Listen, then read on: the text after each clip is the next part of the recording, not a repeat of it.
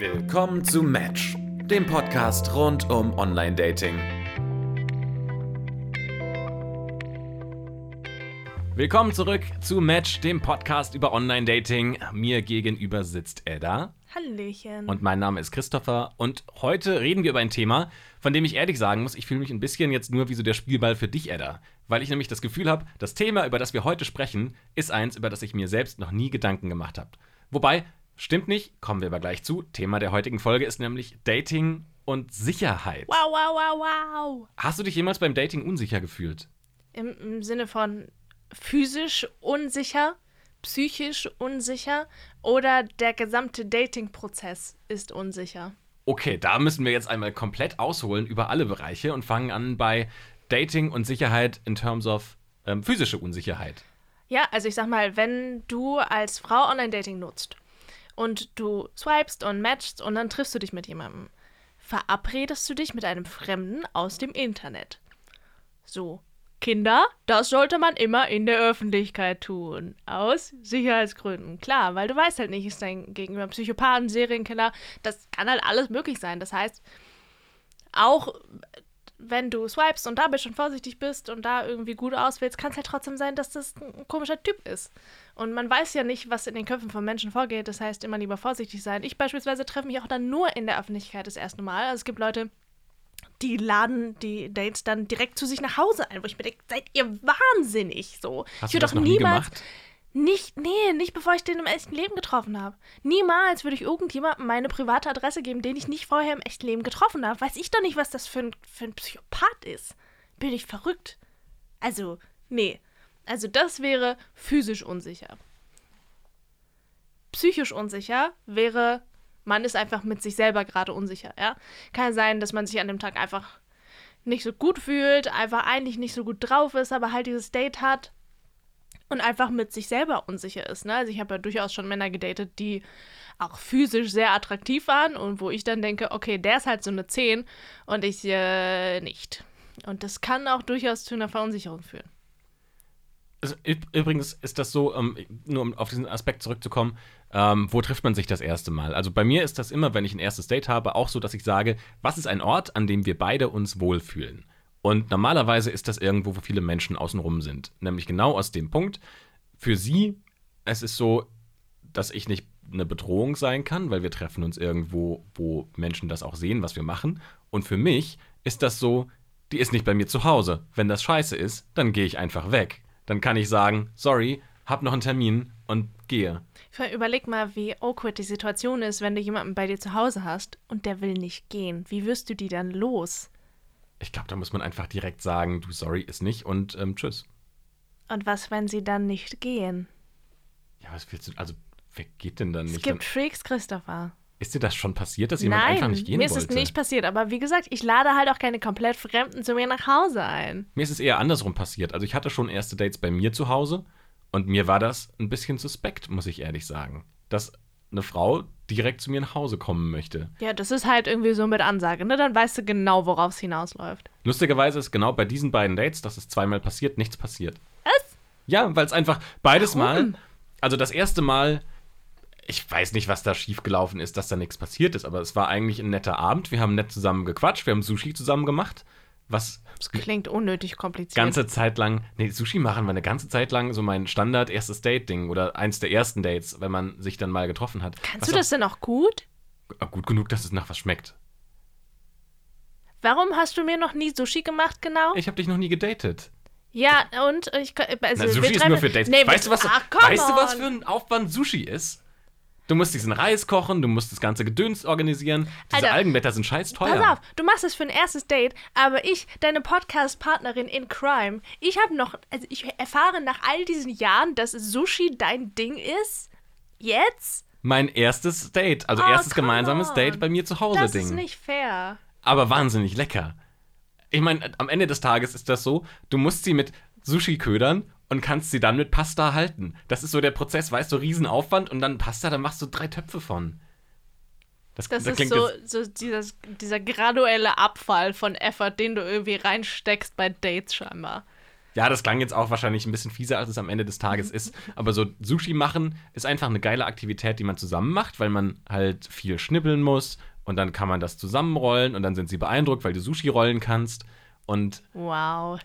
Das ist eine richtig, eine richtig gute Aktivität für so erstes oder zweites Date. Und ich habe das mit einer gemacht, die kam zu mir nach Hause und es war unser, also wir haben uns einfach zum ersten Mal getroffen. Und dann hat die bei mir geklingelt und dann habe ich halt die Tür aufgemacht und dann haben wir in der Küche Sushi gemacht und haben dann auf der Couch noch gechillt und gequatscht.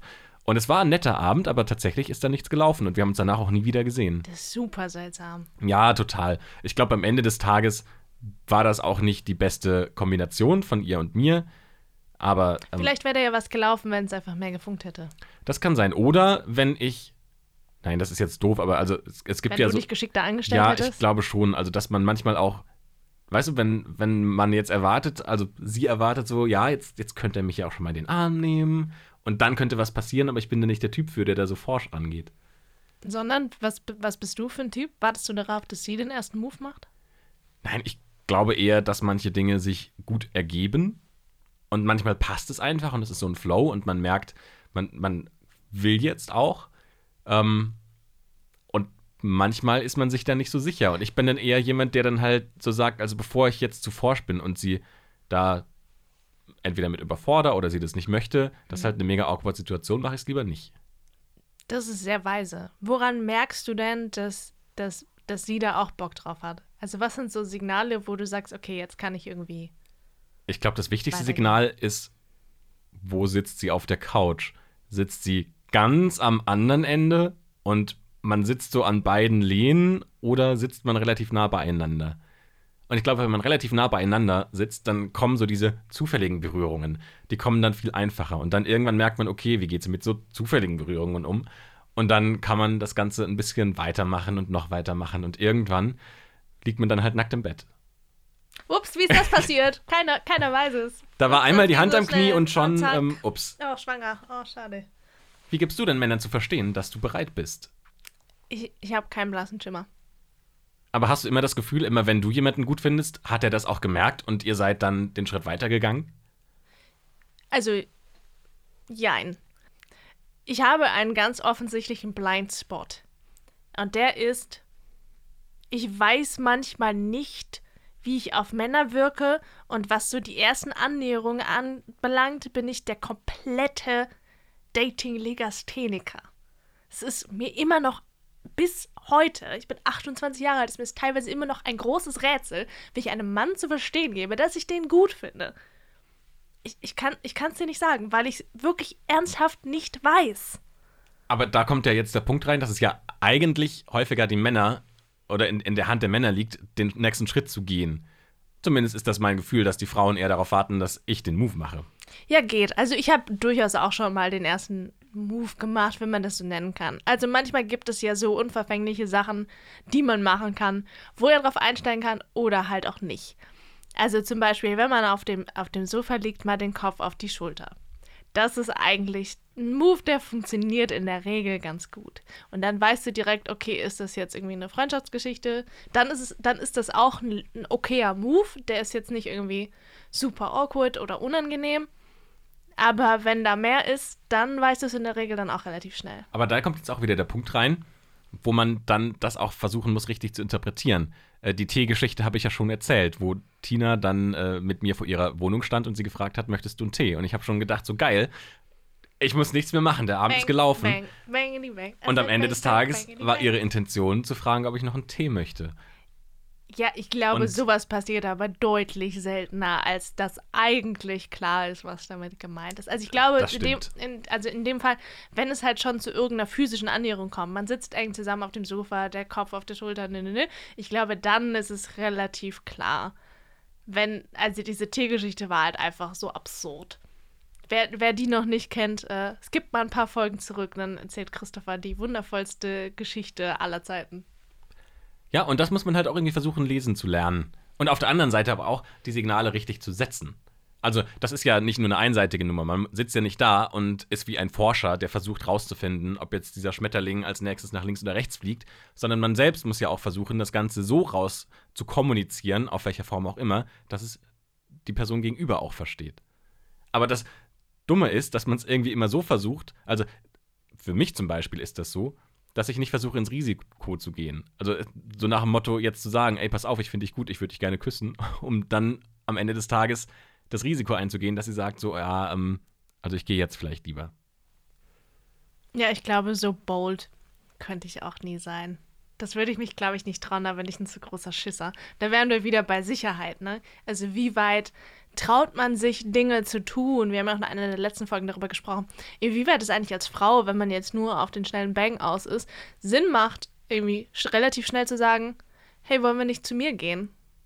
Also, das ist halt eine Sache, die muss man sich mal trauen. Das ist halt ein Risiko, ne? Weil kann halt sein, dass der Gegenüber sagt so, pff, nee, danke, kein Interesse. Ja, kann natürlich passieren. Auf der anderen Seite, finde ich, ist das halt das Beste, was dir passieren kann, weil du nämlich dann Sicherheit hast. Also jetzt im Sinne von, du weißt, woran du bist und du weißt, wie die andere Person denkt. Ja, das auf jeden Fall. Aber hat man jemals wirklich Sicherheit beim Dating? Und auch generell im Leben, wenn man so will, aber vor allem beim Dating? Nein, natürlich nicht. Auf der anderen Seite, wo hört Dating auf und wo beginnt dann die nicht mehr Dating-Zone? What the fuck do I know? Und dann irgendwann kommt man ja an den Punkt, also auch ganz doof gesagt, ich glaube, dass was Dating und Beziehungen angeht, Sicherheit, das ist, was man am wenigsten erreichen kann, sondern Vertrauen, das ist, was man aufbauen muss. Das waren sehr weise Worte, Ja, also, gerade wenn es dann zum Beispiel ums Thema Vertrauen geht. Dass jetzt meine Freundin nicht irgendwie gerade irgendwo in einem anderen Bett liegt, das weiß ich nicht. Aber ich vertraue darauf, dass es nicht so ist. So, wie ist das zum Beispiel, wenn man noch gar nicht, also ihr seid ja jetzt offiziell zusammen, offiziell in einer Beziehung. So, wie läuft es, wenn man in dem Status noch gar nicht ist? Und das ist so eine Sache, da weiß, weiß ich irgendwie selber nicht. Ich glaube, das ist im ersten Schritt erstmal so eine grundlegende Lebenshaltung. Ich bin da vielleicht, manche nennen es naiv, aber ich habe erstmal so grundlegend das Verständnis, dass Menschen immer so das Beste für sich und für die Situation wollen.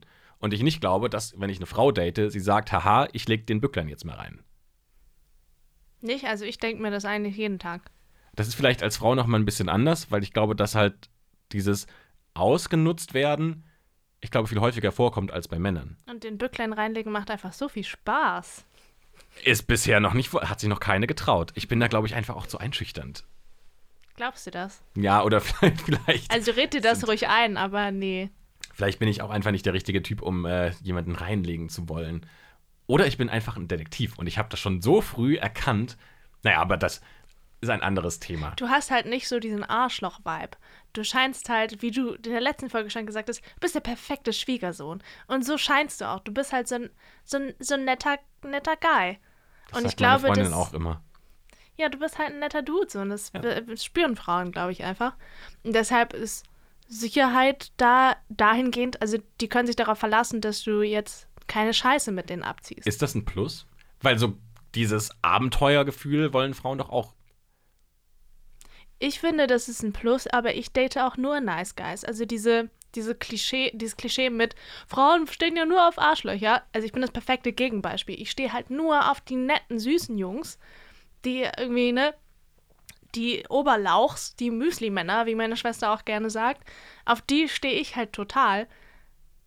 Und dann manchmal stellt sich halt leider raus, dass sie trotzdem Arschlöcher sind, aber zumindest am Anfang ähm, sind sie noch die Nice Guys. Lass uns mal zurück zur physischen Sicherheit kommen. Ich fand, das Thema haben wir relativ schnell abgehakt, aber eigentlich finde ich das super spannend. Gerade aus dem Aspekt heraus, dass Berlin ja eine Stadt ist, in der wahnsinnig viel passieren kann. Ich habe ja am Anfang auch gesagt, dass ich für mich auch schon über Sicherheit nachgedacht habe. Und zwar gab es eine Situation, da habe ich ein Mädchen gematcht und fand die so attraktiv, dass ich gedacht habe, also normalerweise würde ein Mädchen, die so gut aussieht, mich nicht matchen. Und dann hat sie gesagt, ja, komm doch äh, hier und dahin und da können wir uns daten. Und ähm, da habe ich dann auch schon gedacht, okay, also das kann auch irgendwie ein Fake sein, wo dann keine Ahnung, was für eine Hintergasse das sein kann. Und äh, keine Ahnung, was da passiert, wenn ich da jetzt hingehe. Am Ende des Tages war ich dann da. den reinlegen. Richtig, und dann haben wir uns gedatet und dann war es halt ein nicht so cooles Date und dann haben wir uns nicht mehr gesehen. War Aber sie dann tatsächlich auch so hot, wie du dachtest, dass sie hot ist? ich sag mal so, manchmal sind Fotos auch gut bearbeitet. Ah, ja, ja. Okay. Also ich fand sie nicht so attraktiv wie auf den Fotos, was ich im Übrigen dann auch super schwierig finde. Also, wo wir mal ganz an den Anfang zurückgehen. Ich glaube, in unserer allerersten Podcast-Folge hatten wir das perfekte Profil besprochen. Und ich glaube, das ist halt auch so ein Stück weit Sicherheit. Also das ist ja, das sind die Infos, an die du dich halten kannst, weil das das Einzige ist, was du siehst, von dem du weißt, dass es existiert.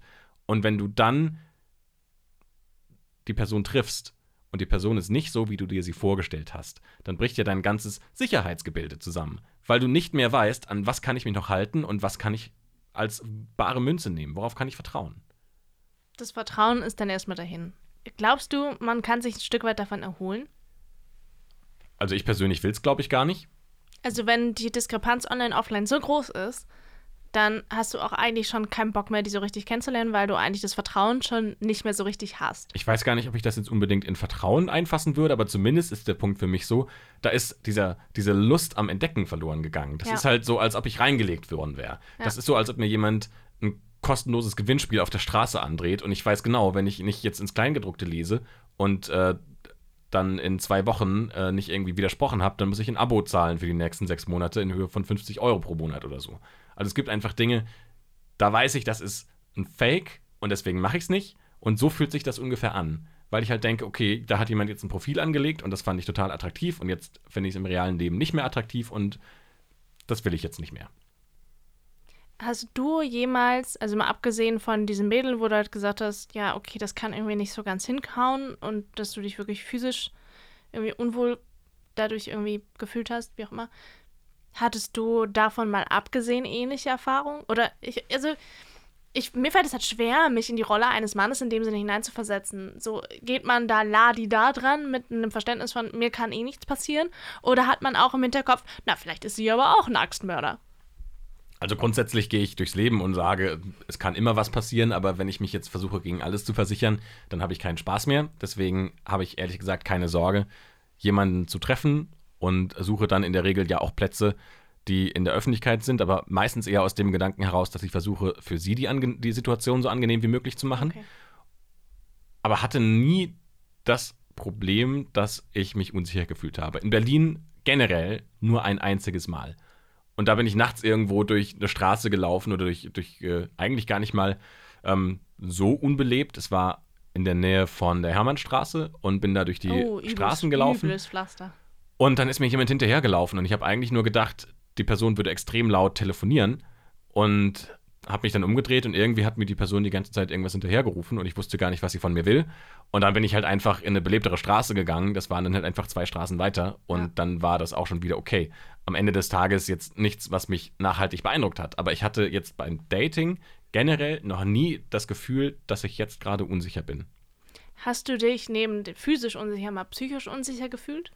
Ja, glaube, hauptsächlich dann eher in so eine Richtung, in der es darum geht, mag sie mich, mag sie mich nicht.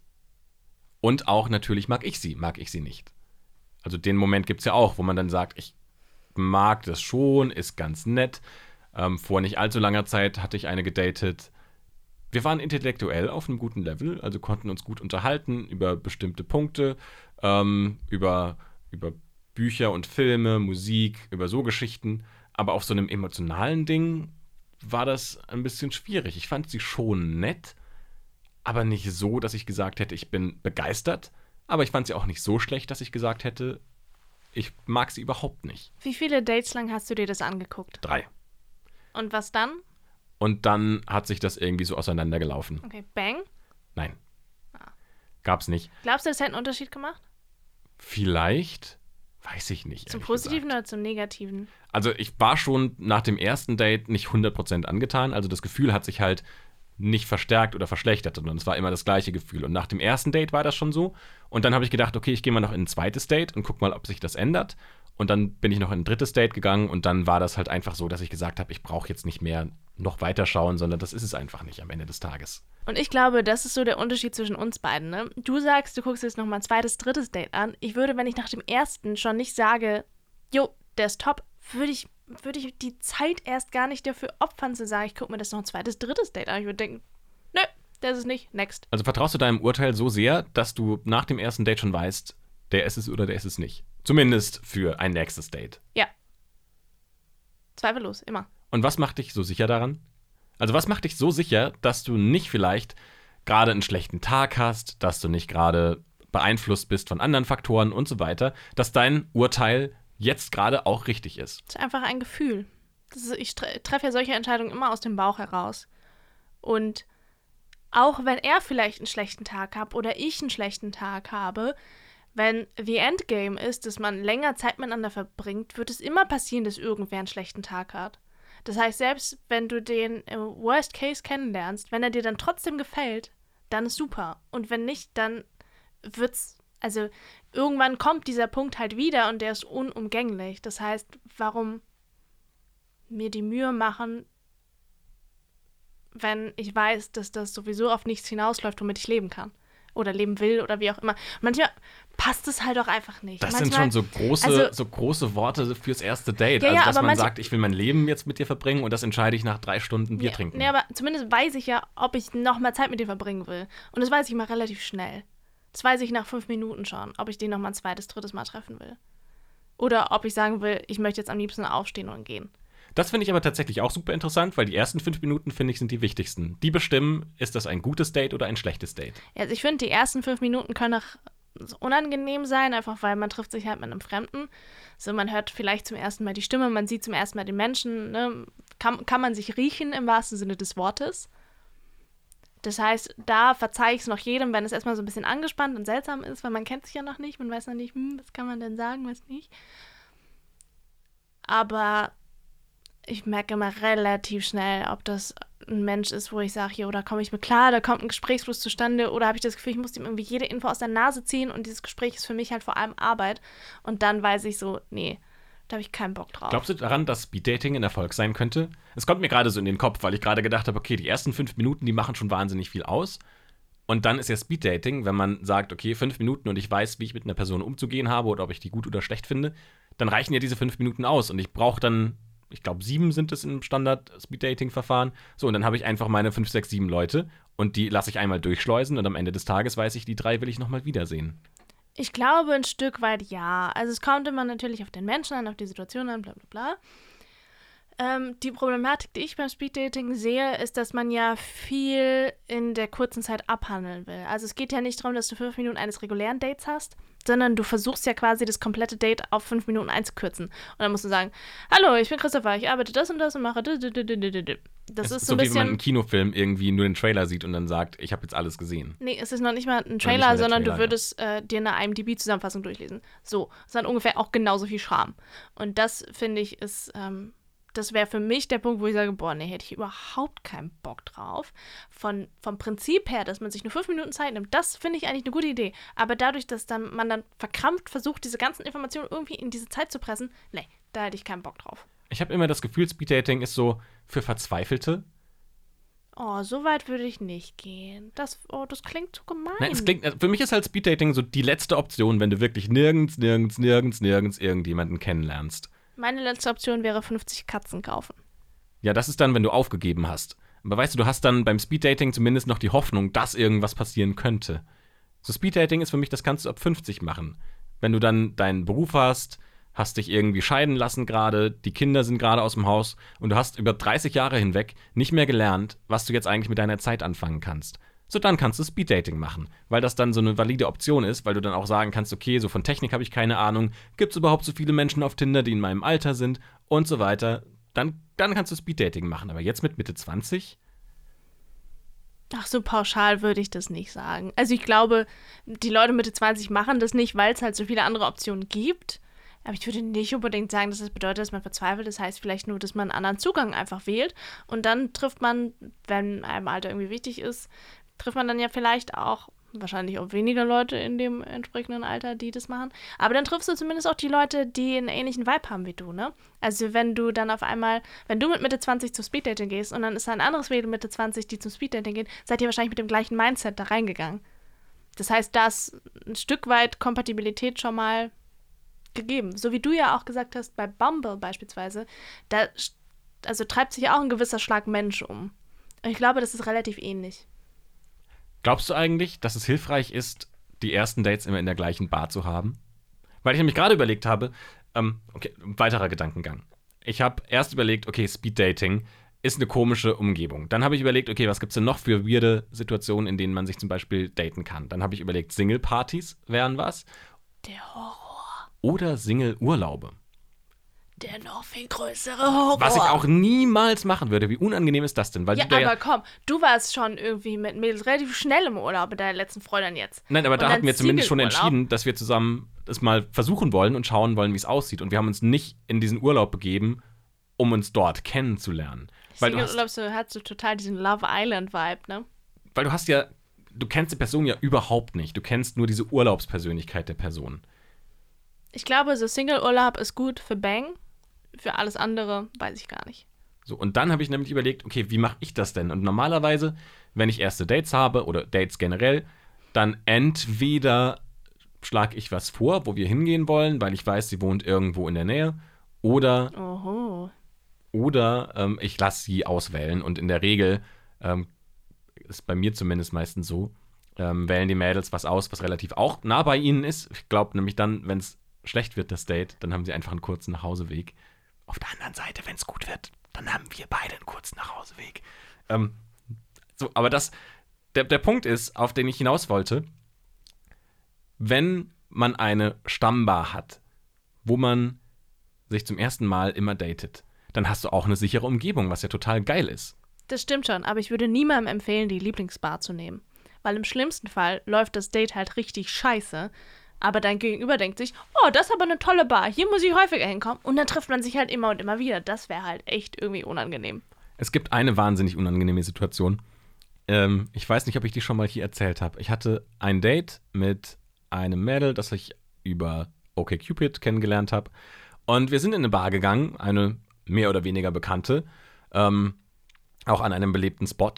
Und äh, wir haben da ein Bier getrunken und irgendwann bekomme ich eine Nachricht auf WhatsApp ähm, von einem anderen Mädel, das ich gerade auf Tinder gematcht hatte, die mir dann geschrieben hat so, ach ja, schön, dass wir uns jetzt auch mal im realen Leben gesehen haben, aber ähm, ich glaube, wir müssen uns nicht mehr daten. Awkward. Das war richtig awkward. Vor allem habe ich es halt auch überhaupt nicht bemerkt.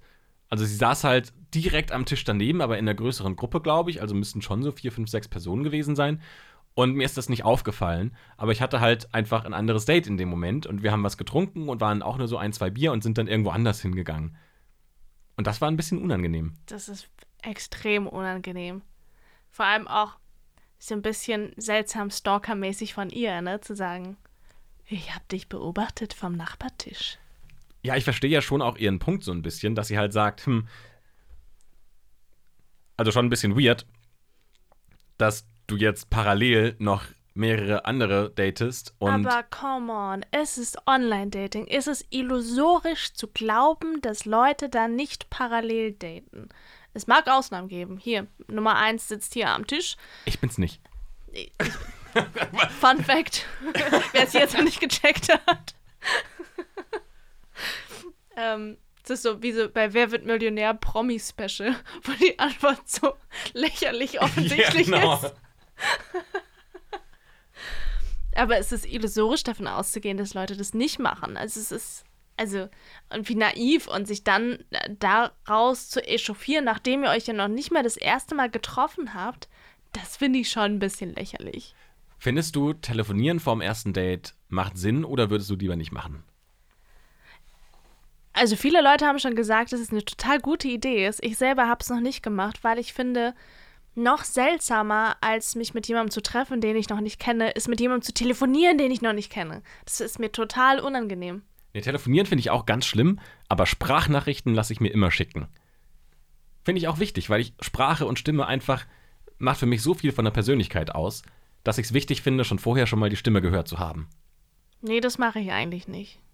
Also, nee, aber mir ist halt generell wichtig, kann der einigermaßen orthografisch und grammatikalisch korrekt schreiben? Im Idealfall kann er eine Gift-Tastatur bedienen. Wichtiges Kriterium an dieser Stelle. Aber so Sprachnachrichten, weiß ich nicht, muss nicht unbedingt sein. Ich bekomme sie gerne, ich höre sie gerne. Aber weiß ich nicht, ist jetzt für mich nicht Pflicht. Es hat ja dann auch was, zweiter Punkt, damit zu tun, wie sie mit Sprachnachrichten umgeht. Es gibt ja die, die schicken dir eine zweiminütige Sprachnachricht und in dem Moment, wo du sie anhörst, kriegst du schon eine nächste, die zwei Minuten dauert und du kommst gar nicht mehr dazwischen, weil du einfach so eine Stunde lang nur Nachrichten bekommst und du hast gar keine Zeit mehr, um dazwischen zu antworten, weil immer dann, wenn du fertig bist mit Sprachnachricht hören, kommt die nächste rein, die du anhören musst. Und das finde ich so wahnsinnig nervig, dass ich keine daten würde, die so mit Sprachnachrichten umgeht. Ich finde auch das Nervigste, wenn man Sprachnachrichten während der Arbeitszeit bekommt. Dann ist so, ja, Dude, ich arbeite gerade. So, ich kann eine Nachricht lesen über zwei Zeilen, aber ich kann mich jetzt nicht hier hinhocken und fünf Minuten Sprachnachricht anhören. So, denk mal bitte mit. Wir hatten noch drei Aspekte aufgemacht. Wir hatten ähm, einen Sicherheitsaspekt im Sinne von physisch, während des Dates, dass man sich da sicher ist. Was war der dritte Punkt? Es war so generell das Dating. Weil, ähm, also Sicherheit im Sinne von Beziehungsstatussicherheit. Oder inwieweit lässt man das Dating noch so ein bisschen laufen, bevor man sich wirklich committed, committed? Und da bist du ja jetzt relativ schnell in so eine Commitment-Schiene. Wie wichtig ist dir denn Sicherheit, was so feste Bindungen angeht? Also davor war ich vier Jahre Single. Das heißt, zu sagen, es wäre mir sehr sicher oder sehr wichtig, dass es sicher ist, ist, glaube ich, nicht das, was der Realität entspricht. Aber ich fand Tina von Anfang an gut. Wir hatten ein tolles erstes Date und wir haben uns dann nochmal getroffen und ich fand sie immer noch gut. Und dann bin ich schon so, dass ich sage, also wenn ich dich gut finde und du findest mich gut, warum sollen wir jetzt noch lange so tun, als ob wir auf der Suche sind? Dann lass uns doch zumindest sagen, wir probieren das jetzt mal. Und wir sind ja auch relativ schnell in Urlaub gefahren. Und das war eigentlich, bevor wir uns zum ersten Mal überhaupt gesehen hatten, war das schon Thema. Also auf Bumble haben wir schon geschrieben, ähm, ja, so ein bisschen hin und her. Und dann hat sie irgendwann geschrieben, so übrigens, ich war in zwei Wochen in Urlaub. Und dann habe ich geschrieben, ah, lustig, ich komme mit. Und dann war das erstmal so ein Gag, der im Raum stand. Und dann hat sich ah, relativ schnell witzig. das Ding so entwickelt, dass wir da zusammen hingefahren sind. Ew. Und. Der muss da raus. Ja, aber das war doch jetzt, das war doch jetzt nicht eklig süß, das war süß süß. Ach. Das hat sich so entwickelt. Also da hat hab, Amor also, den Urlaub zur richtigen mir Zeit steht gelegt. die Kotze schon ein bisschen im Hals, muss ich sagen. Es ist noch nicht so, das ist der Wirkreiz noch nicht so ganz, aber sie steht schon, steht schon bereit. Ich finde mich wahnsinnig süß in dem Moment. Und da muss ich dann schon sagen, also da ist mir dann schon nicht wichtig, dass ich eine Sicherheit habe. Im Sinne von, ich weiß, ich habe jetzt eine Freundin, aber mir ist zumindest wichtig, dass ich auf die Frau, die ich jetzt date, mich verlassen kann. Und dass ich weiß, okay, wenn wir jetzt irgendwie ausmachen, wir fahren gemeinsam in Urlaub, dann weiß ich auch, wenn ich mir jetzt Urlaub nehme, dann fahren wir dahin. Das ist mir wichtig. Nicht so wie bei dem einen Typen, den ich mal gedatet habe, der dann irgendwie ein paar Tage vorher die ganze Chose abgeblasen hat. Da hätte ich auch gesagt, das geht auf keinen Fall. Nee, das geht auch nicht. Da ist jemand raus. Ja, das ist nicht haltbar. Und deswegen fand ich es dann schon auch wichtig, dass wir den Urlaub gemacht haben und dann im Urlaub, und das haben wir dann beide auch so rückwirkend dann äh, uns gegenseitig erzählt, fand ich auch ganz spannend. Das war für uns beide einfach so eine Belastungsprobe. Also eigentlich war das für uns beide so, wir fahren jetzt zusammen in Urlaub und wir haben diese zehn Tage und die muss man nutzen. Wir sind in Italien, das ist mega romantisch. Da kann man jetzt auch mal ein bisschen Italien nutzen. Ja. So, und das war, das war die Intention von uns beiden. Und dann haben wir in Italien gemerkt, oh das passt einfach wahnsinnig gut zusammen. Und sind dann nach Italien einfach zusammengeblieben. Das ist schön für dich, Christopher. Ich unterdrücke jetzt einfach ein bisschen diesen Würgereiz. Ich finde es erschreckend, dass du dich hier mit Erbrechen freust. so zeige ich meine Zuneigung. Ja, aber so ist das einfach. Also ist ja jetzt auch nicht so, dass mir das bei jedem Date passiert. Weißt du, ist ja nicht so, dass ich jetzt bei jedem Date irgendwie sage, lass in Urlaub fahren. Sondern das hat sich jetzt so reinentwickelt und ich bin damit zufrieden. Würdest du denn sagen, dass du schnell zum Punkt kommen willst? Wie immer habe ich da keine ganz klare Antwort drauf. Auch da bin ich irgendwie super paradox unterwegs. Also einerseits finde ich Sicherheit total gut und wenn ich jemanden mag, dann finde ich das auch gut, die Sicherheit zu haben, dass er jetzt nicht noch fünf andere datet gleichermaßen bin ich auch total der Schisser, was so das finale Commitment angeht. Ne? Dass ich sage, das ist jetzt mein Freund. Da bin ich so, weil auch vier Jahre Single. Und da gewöhnt man sich ja auch so ein bisschen dran. Und dann über jemanden neuen zu sagen, das ist jetzt mein Freund, das ist irgendwie scary. Also was das, also es, es ergibt keinen Sinn und es passt vorne und hinten absolut nicht zusammen. Aber es ist halt so. Auf der anderen Seite ist jetzt auch gerade was, was ich jetzt so neu dazulernen muss, auch diese Sicherheit zu geben. Also das ist ja schon auch nochmal ein Punkt, wo man dann überlegt, jetzt erwartest du ja nicht nur und hast Erwartungen an jemanden, sondern jemand anderes hat auch Erwartungen an dich und hat halt eben auch diese Erwartungen, so, jetzt sind wir zusammen und das sind die Punkte, die ich von einem Freund ähm, gerne haben möchte. Da gibt es natürlich Dinge, die sind selbstverständlich. Das sind jetzt Sachen wie, du datest keine andere mehr.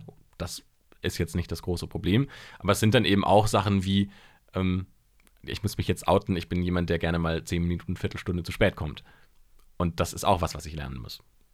Dann nicht mehr 10 Minuten, Viertelstunde zu Ja, spät genau, zu kommen. weil das für sie ein wichtiger Punkt ist. Schaffst du das? Das kriege ich hin. Weil es mir ja auch wichtig ist. Das ist voll schön. Und dann kann man ja seine Sachen besser timen oder früher Bescheid geben, dass man ein bisschen später kommt. Das ist halt irgendwie auch eine Form von Sicherheit, ne? Verlässlichkeit, Zuverlässigkeit. Was ich auch super, super wichtig finde. Deutlich wichtiger als jedes Commitment ist. Dass jemand pünktlich kommt. Nee, dass man sich aufeinander verlassen kann. Ach so. Ja, ich glaube, aber anders funktioniert das ja auch nicht. Ja, dass man sich aufeinander verlassen kann und auch, was ich immer sehr wichtig finde, ist, dass man nicht für den anderen mitdenken muss. So, ich mag das ja, Männer zu daten, die so in ihrem Leben stehen und ihr eigenes Gehirn haben und einfach have their shit together. So, wo ich nicht die Mutti spielen muss und für den noch mitdenken muss, dass der Handyschlüssel Portemonnaie dabei hat und irgendwie alles, alles so komplett äh, die Inkompetenz des jeweils anderen mit einkalkulieren muss, weil das muss ich auch so schon oft genug. Das möchte ich bei meinem Partner nicht haben. Und das fand ich bei Peter zum Beispiel total angenehm.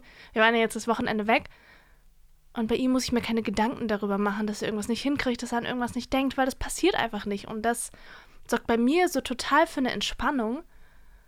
Auch, und deswegen war dieses Wochenende halt auch total erholsam, weil ich kann mich einfach darauf verlassen, dass egal was ist, wir haben halt beide alles im Griff. Und auch wenn wir noch keinen genauen Plan haben, was wir machen, wenn wir da hinkommen, wir sind beide so koordiniert und organisiert, dann haben wir ganz schnell einen.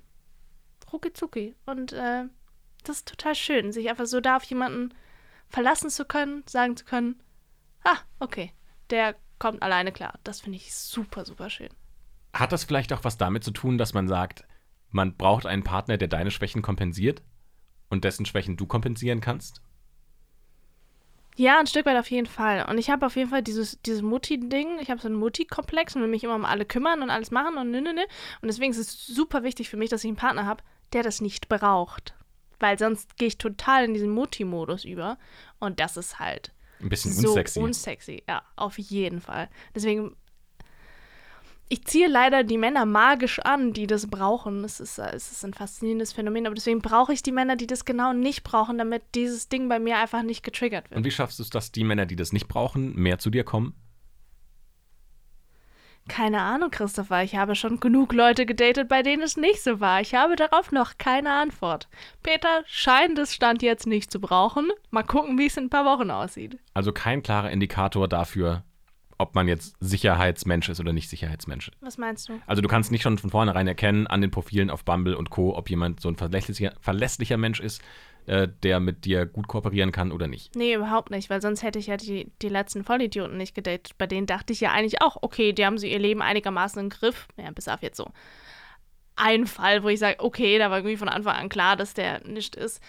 Ähm, dachte ich eigentlich bei allen, die haben irgendwie ein Leben im Griff. Die hatten irgendwie alle ein, ein irgendwie abgeschlossenes Studium, festen Job, regelmäßigen Tagesrhythmus. Und es war eigentlich von der Lebensrealität relativ ähnlich. Aber das heißt halt noch nichts. Aber wisst ihr, was was heißt? Fünf Sterne auf iTunes.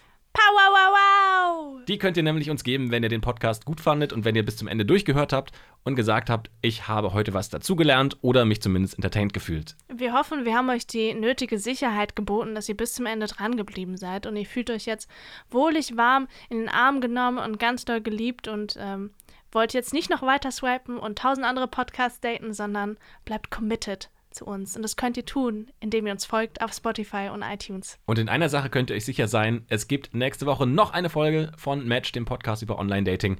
Und wir wünschen euch bis dahin eine schöne Zeit und hören uns auch das nächste Mal wieder. Ciao! Ciao!